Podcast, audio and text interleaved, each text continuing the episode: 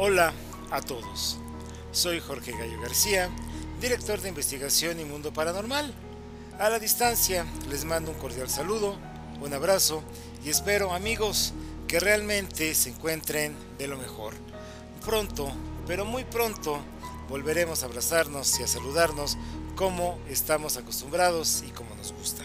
Muy bien amigos, hay cosas que parecen increíbles, literalmente imposibles de creer. Advertencias, maldiciones o sortilegios que pareciera que se cumplieron al pie de la letra y como se imaginarán amigos míos, los creyentes en las cosas de origen paranormal, los grupos esotéricos y quienes creen en estos hechos asegura que estos hechos son ciertos e irrefutables y que en el caso que vamos a ver, la prensa sensacionalista de la época le dio gran difusión, llegando a ser una leyenda.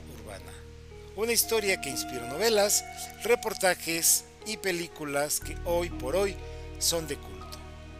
Pero por otro lado, amigos, la comunidad científica asegura que todo tiene una explicación basada en la ciencia, que se pueden explicar estos hechos en base a la lógica y al sentido común, por lo cual se contraponen y se pelean con las voces populares.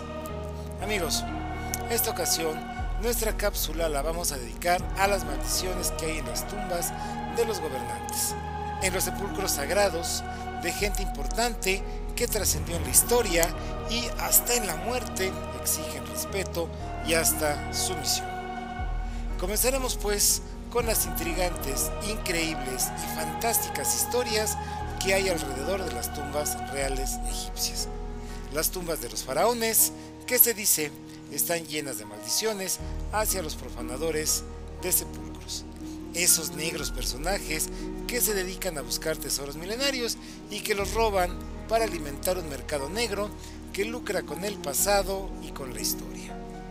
Y bien, a pesar de que hay varias historias que envuelven los muchos nichos funerarios y en todas partes del mundo donde hay sitios arqueológicos se dan, lo sucedido con el descubrimiento del recinto eterno de Tutankamón, el velo de misterio y lo que vino después de su descubrimiento son los hechos que aún no se pueden explicar, los que no tienen lógica y los que siguen alimentando las historias sobrenaturales. Bien amigos, vamos a remontarnos en el tiempo e imaginemos, todo comenzó a inicios de la década de 1920, cuando en la vasta zona egipcia que hoy conocemos como Valle de los Reyes se buscaron tumbas reales de los faraones y se especulaba que había algunas, algunas en la zona y que seguramente estarían llenas de tesoros. Pero no solamente amigos estamos hablando de tesoros y riquezas materiales, oro, plata y piedras preciosas, que es lo que se vende y lo que deja dinero. Estamos hablando de piezas con un incalculable valor histórico, porque nos representa el desarrollo de la humanidad. Y es precisamente la actividad a la que los saqueadores de tumbas llevaban décadas dedicados, robando y vendiendo en el mercado negro. Finalmente, fue en 1922 cuando una expedición comandada por Howard Carter arqueólogo y egiptólogo, descubrió una escalera y la expectativa explotó. La expedición para descubrir una tumba real llegaba a su fin amigos, pero de forma exitosa.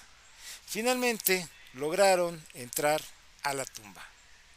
Los presentes, imaginemos esa escena queridos amigos, los presentes quedaron impactados por lo que tenían de frente lo que veían con sus ojos y no lo podían creer. Era una tumba real egipcia que no había sido saqueada por los vendedores de tesoros arqueológicos. Estaban finalmente frente a una tumba tal como se selló al morir el faraón, al menos 3.000 o 3.500 años antes de que ellos nacieran.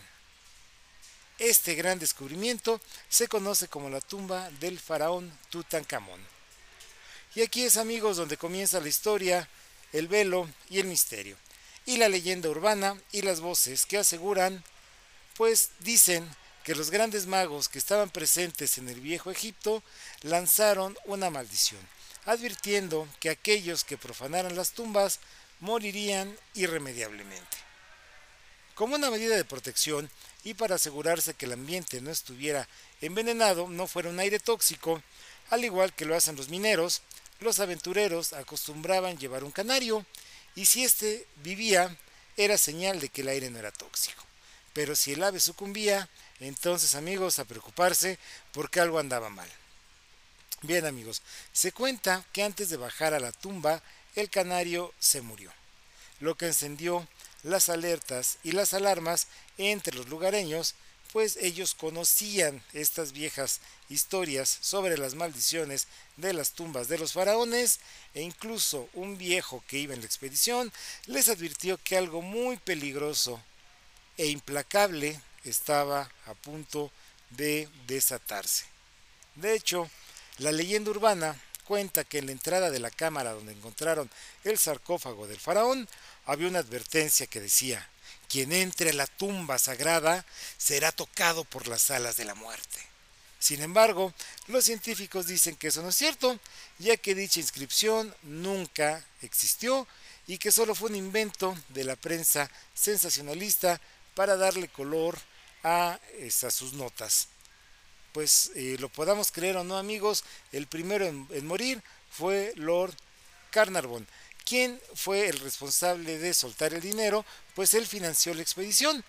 La muerte de este personaje fue muy rara porque fue picado por un mosquito y se enfermó.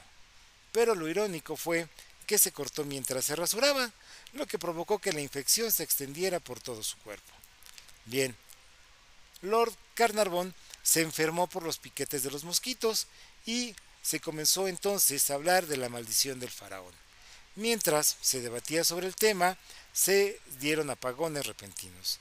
Después de la muerte de este personaje, se fue la luz en toda la zona y entonces debemos preguntarnos, debemos de realizarnos las siguientes cuestionamientos, que es precisamente lo que sustenta nuestras investigaciones, que es dónde dónde empieza la realidad y dónde, pero dónde termina la fantasía.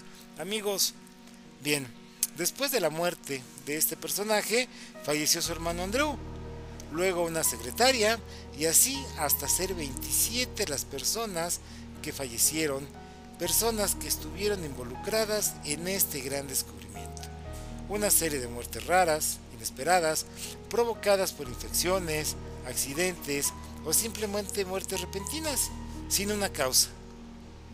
Amigos, los escépticos aseguran que fue la prensa amarillista quien se dio vuelo especulando, inventando historias y supuestas maldiciones, siendo, fíjense nada más si escuchen este nombre amigos, siendo Arthur Conan Doyle, quien hoy lo sabemos es un gran escritor de culto en el género del terror y súper conocido en, entre los amantes de las historias de misterio, Arthur Conan Doyle, quien en ese momento escribía en periódicos y en diarios de gran circulación, quien inventó esta historia y por ende quien contribuyó a crear esta supuesta maldición. Amigos, los científicos trataron de dar una explicación lógica y bueno, pues ellos dijeron que en un espacio sellado, sin ventilación, siempre en penumbras y este sellada eh, durante al menos los últimos 3000 años, era lógico que se formaran bacterias, hongos y virus y que al entrar en contacto con los exploradores los contagió y que al ser enfermedades desconocidas en ese momento pues no pudieron ser detectadas y eso fue lo que causó la muerte. Incluso, amigos, se ha dicho que al entrar a la tumba de Tutankamón había un hongo que entró a los pulmones de los exploradores y eso les causó neumonía, paros respiratorios y enfermedades que se llevaron a la muerte. A personas tan distantes como por ejemplo murió el obrero que rompió el muro para entrar a la cámara mortuoria del faraón y también murió el radiólogo que sometió a la momia a los rayos X, como ya lo dijimos la secretaria, gente que estuvo este, financiando estos proyectos. Y bueno, para dar un total de 27 los fallecidos en diferentes eh, formas, pero como ya lo comentábamos amigos, los científicos y la gente que trata de buscar una explicación lógica, pues dicen que en realidad este, pues en ese ambiente cerrado, húmedo, oscuro, donde no hay circulación de aire, pues lo que hubo en realidad fue una serie de hongos, bacterias y virus que fueron los que contaminaron a estos hombres y los llevaron a la tumba. ¿Verdad o mentira? Finalmente, amigos, ustedes deciden. Únicamente les invito a que se pregunten, ¿es verdadera la maldición que condena a muerte a los profanadores de tumbas? ¿O en realidad los magos y hechiceros en verdad maldijeron a los profanos que interrumpieran el descanso eterno de los faraones? ¿O son historias exageradas? ¿Fueron creadas por la prensa sensacionalista? ¿O en realidad hay un dejo, un velo de misterio que las envuelve? Amigos, gracias por su tiempo. Soy Jorge Gallo García. En una cápsula más de investigación y mundo paranormal, los invito a que sigan nuestras redes sociales, nuestro blog en WordPress, el canal de YouTube, la página en Facebook y por supuesto este podcast. Les agradezco su tiempo y hasta la próxima.